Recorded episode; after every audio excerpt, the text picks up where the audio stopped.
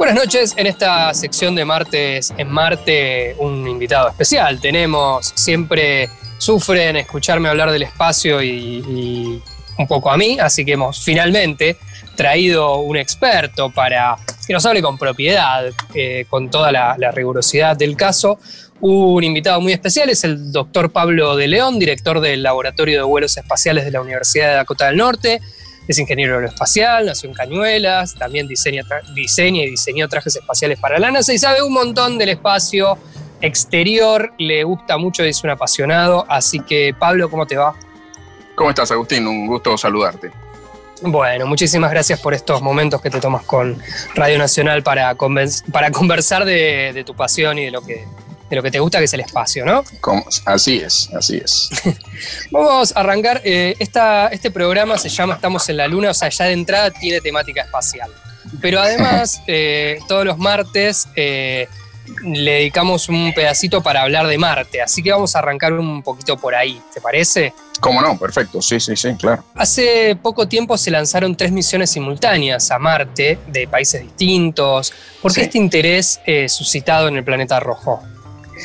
Mira, en realidad el, interés este, obedece a, la física más que otra cosa, porque nos encontramos en el momento de acercamiento de los planetas, eh, que es propicio, que es una cosa que se da más o menos cada dos años. Este, y es propicio para mandar naves eh, terrestres hacia el planeta Marte. No es tanto que uno puede salir eh, en el momento que se le ocurra, sino que tenés determinados momentos donde debido a la posición relativa de los planetas entre sí y, la posición de los planetas con respecto al Sol, eh, tus trayectorias, que son unas trayectorias de escape que se llaman trayectorias de Hoffman, eh, te permiten tener menor consumo de combustible y eh, llegar a tu destino, en este caso el planeta Marte, en menos tiempo. Entonces es por eso que se lanzó en este tiempo particular. ¿no? de alguna manera no obedece tanto a, a, una carrera en sí entre estos tres países, sino más que nada tiene que ver con justamente las circunstancias de la mecánica de la mecánica celeste, le podemos decir así, ¿no? Estas son misiones que se estuvieron preparando hace mucho tiempo, usualmente más de cinco años, este, y en el caso de, en el de la de la NASA es de alguna manera el, ah, muleto de la, de la misión eh, Curiosity, el, robot que todavía está en la superficie marciana, porque usualmente estas naves que son bastante complejas se hace más de una, ante la eventualidad de que de repente tengas un, fallo en el vehículo lanzador. Entonces, esta segunda nave, este, que si no me equivoco este, se llama Perseverance, eh, Perseverancia, es, este, se hizo en ese momento, se, por supuesto se le hizo toda una modernización a la electrónica, se, se, se, diseñaron experimentos distintos y demás, pero usa lo que le podríamos decir el chasis, eh, que ya había sido desarrollada eh, para la misión de Curiosity en la que trabajó nuestro, nuestro compatriota, el, ingeniero San Martín. Y eh, más allá de, la parte física, em, y vos decís que, estas misiones tienen mucha planificación, ¿hay un mayor interés por Marte o es algo que, es por ahora que parece que, que hay más interés, pero que en realidad siempre es el mismo?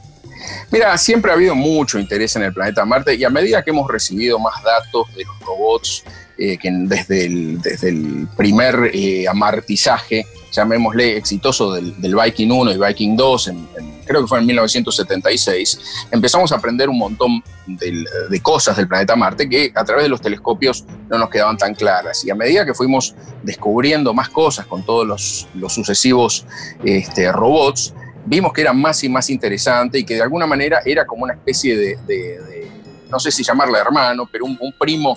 Este, un primo cercano de nuestro planeta en cuanto al proceso de evolución de Marte y desde ya un, de alguna forma un, este, un planeta que sufrió un, eh, proceso evolutivo eh, mucho antes que la Tierra, ¿no? porque eh, en un momento determinado Marte tenía una atmósfera mucho más densa, muchísimo más densa de la que tiene ahora, tenía este, mares de agua líquida en su superficie, etc. Entonces se produjeron una cantidad de cambios a lo largo de, miles de millones de años y eso fue lo que fue determinando eh, cómo está hoy. Entonces, eh, es interesante por, primero porque nos, nos, nos, ayuda de alguna forma a entender lo que eventualmente podría ser un proceso evolutivo similar en nuestro planeta, eh, también de alguna manera es el único planeta hasta ahora en el sistema solar que podemos decir que em, se prestaría para el establecimiento de una base permanente o de una colonia humana eh, permanente ahí.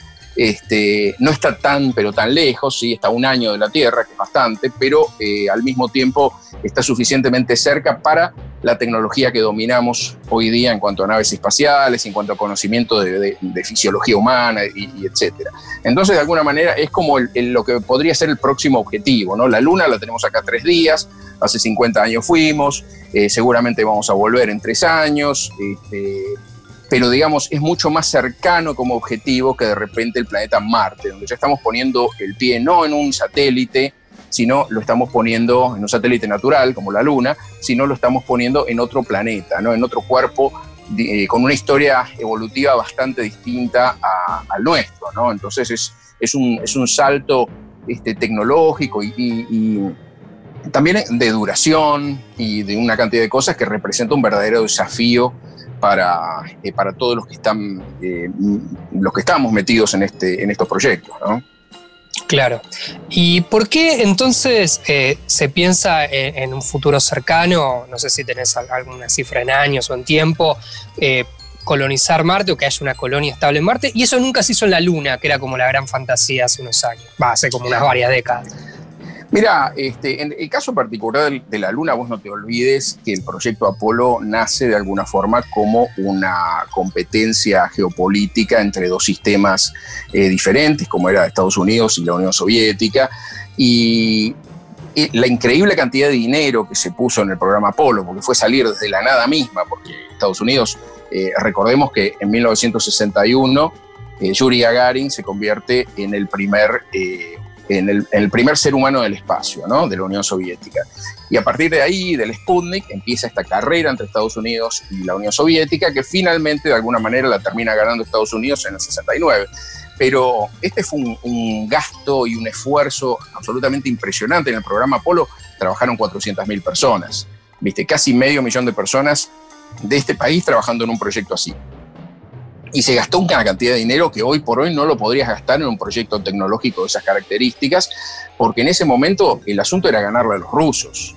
O sea, no era tanto lo que, de lo que se habla ahora, ¿viste? Por eso después del programa Apolo, eh, una vez que le ganaron de alguna manera, eh, los dineros, los presupuestos de la NASA bajaron de una forma drástica, al punto que lo único que pudo hacer la NASA a partir de ese momento fue dar vueltas alrededor de la Tierra como una calecita con un desarrollo como el transbordador espacial, que voló desde 1981 hasta el 2011. ¿no? Este, si bien mucha gente en la NASA tenía la intención, y de hecho yo mismo de chico decía, guau, si estamos llegando a la Luna en el 69, para 1980 vamos a estar bajando en Marte.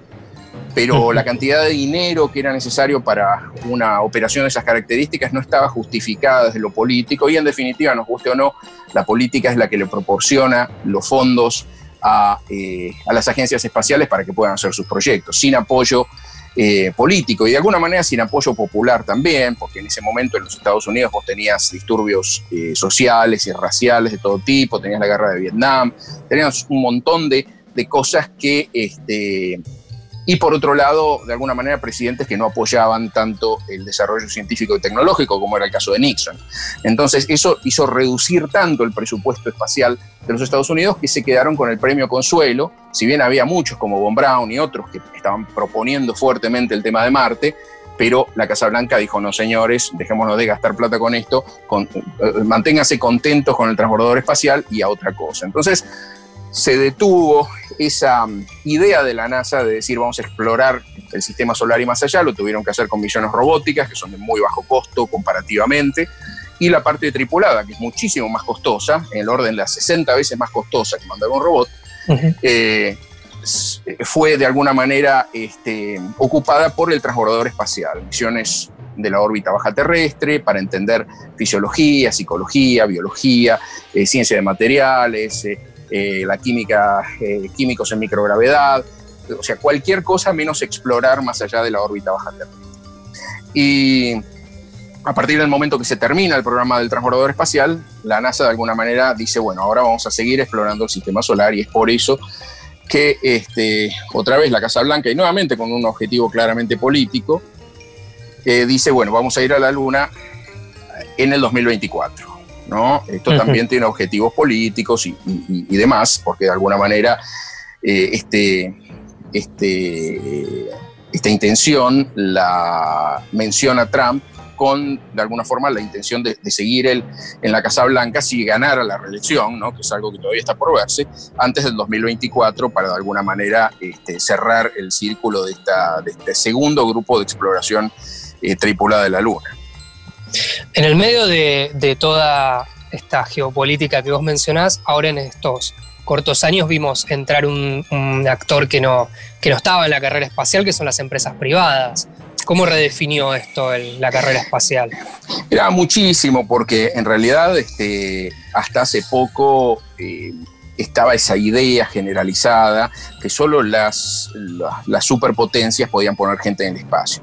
Era algo tan extraordinariamente complejo y caro que si no era la NASA, no era Rusia, o bueno, últimamente China, que se agregó al club de, de, misiones tripuladas, eh, una empresa era algo como ciencia ficción, ¿no? De alguna manera nadie lo creía. Lo que pasa es que lo que nos pasó en el interín fue la tecnología, ¿no? O sea, la tecnología hizo posible que mientras en los años 60 o 70 vos necesitabas eh, cinco o seis este, portaaviones estacionados en diferentes lugares de la Tierra para poder comunicarse con los astronautas y rescatarlos en el caso de que cayeran y establecer una red de comunicaciones con este, estaciones prácticamente en todos los países, hoy lo resolvés con un teléfono satelital y un GPS.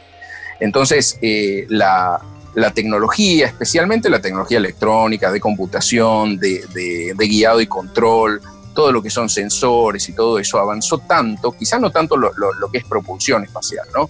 Pero toda la tecnología electrónica, sensores y computacional avanzó al punto que le permiten a una empresa como SpaceX, que era una empresa que hace 15, años trabajaba en un galpón, que yo, yo lo visité, el galpón en las afueras de, de Los Ángeles, todavía no estaban donde están ahora en Houghton, y yo me acuerdo que yo lo recorrí, el, este hangar que tenían, que estaban empezando a trabajar, y a mí me dio una impresión como que eran unos, unos pibes, viste, que estaban ahí experimentando con cosas y que no iban a llegar a ningún lado. Yo me acuerdo que después de haber visitado lo que era SpaceX al principio, yo dije para mí mismo, este chico se va a gastar toda la plata este, que tiene en esto y nunca va a poder poner un cohete en órbita, porque estaban trabajando literalmente con una remachadora pop y hay unos, unos chicos que, parecían de, la escuela secundaria tratando de doblar unas chapas con un martillo, y yo vi eso, me agarré la cabeza, porque dije, estos no van a llegar a ningún lado, pero este, bueno, estaba equivocado, de alguna manera hicieron un, este, un salto evolutivo importantísimo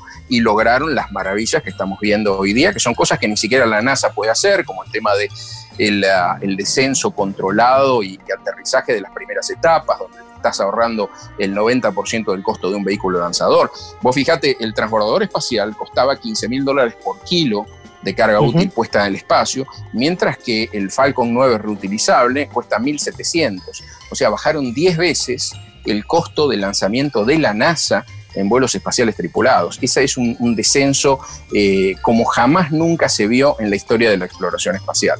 Entonces ha sido, viste, disruptivo, este, yo he visto también un efecto en la opinión pública, porque yo seis meses del año estoy en el Centro Espacial Kennedy y este, tengo la oportunidad de ver ahí el entusiasmo de la gente cada vez que hay un lanzamiento de SpaceX. Con, eh, con, el asunto, por ejemplo, del Falcon Heavy, donde lanzaron el auto, el Tesla ese, este rojo de lo más, fue una cosa increíble. Yo creo que había, no sé, más de medio millón de personas en las playas de Cabo Cañaveral y todos los condados viendo eso este, fue un momento verdaderamente eh, histórico e impresionante de ver esa cantidad de gente entusiasmada por las posibilidades que nos va a brindar el espacio y de alguna manera sentirse parte de esta nueva epopeya, ¿no? que es una cosa que uno la ve en las películas del, Apolo, ¿no? cuando estaban lanzando el Apolo 11 y ese tipo de cosas, ver ese entusiasmo y esas ganas de la gente porque las cosas funcionen y que vaya para adelante, que no vaya a pasar nada. Y la verdad que es una cosa impresionante y es un entusiasmo contagioso. ¿no? Así que este, es un momento muy, muy especial y, muy raro también, este, después de una cierta rutinización del espacio que tuvimos durante los años del transbordador espacial. Muy interesante, Pablo, escucharte. Eh, vi que también haces transmisiones, que haces, eh, tenés mucha presencia en redes. ¿Dónde te encuentra la gente para seguirte y seguir aprendiendo? Mira, sinceramente, este, nunca me acuerdo porque, este, porque, porque, este, pero en Twitter estoy en, eh, como arroba Pablo de León. Este, siempre que me acuerdo posteo algo ahí y tengo después un, proyecto, una vez que termine la pandemia, de, de, crear un museo en la República Argentina, hacer un museo argentino del espacio y traer una gran colección que he acumulado a lo largo de los años de elementos espaciales, inclusive hacerla mucho del programa espacial argentino, que, es un programa espacial riquísimo desde, desde principios de los años 50 hasta acá, con sus vaivenes, por supuesto, pero este, que sin duda sigue siendo el primero de Latinoamérica y lo ha sido a lo largo de la historia. Así que tengo mucho entusiasmo una vez que las cosas se tranquilicen un poco por establecer este museo y que sea un lugar que le sirva sobre todo a la gente joven para poder eh, interesarse en la ciencia, en la tecnología en general y ver que, de repente hay otras cosas este, que capaz que no todos son NASA, sino cosas que de repente se pueden hacer en el país y que son también súper significativas. ¿no? Bueno, ojalá Pablo que cuando todo esto pase puedas, puedas vehiculizar eh, esa gran colección que tenés y traerla a nuestro país. Te agradezco estos minutos que compartiste con Radio Nacional y muchísimas gracias. No, eh, gracias a vos. Eh. Les mando un abrazo. Hasta luego. Un abrazo grande. Hablábamos con el doctor Pablo de León, él es director del Laboratorio de Vuelos Espaciales de la Universidad de Dakota del Norte y compartió dos minutos con nosotros para hablar un poquito del espacio.